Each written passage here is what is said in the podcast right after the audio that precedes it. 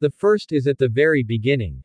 And God created Adam, the first human, in the divine image, in the image of God Adam was created, male and female gods created them. The rabbis are puzzled by this verse. First, it talks about a single human being created, and then it seems to speak about multiple people, or at least multiple genders.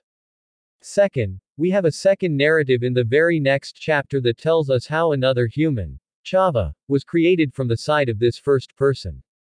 So what's up? Well clearly, the first human is intersex.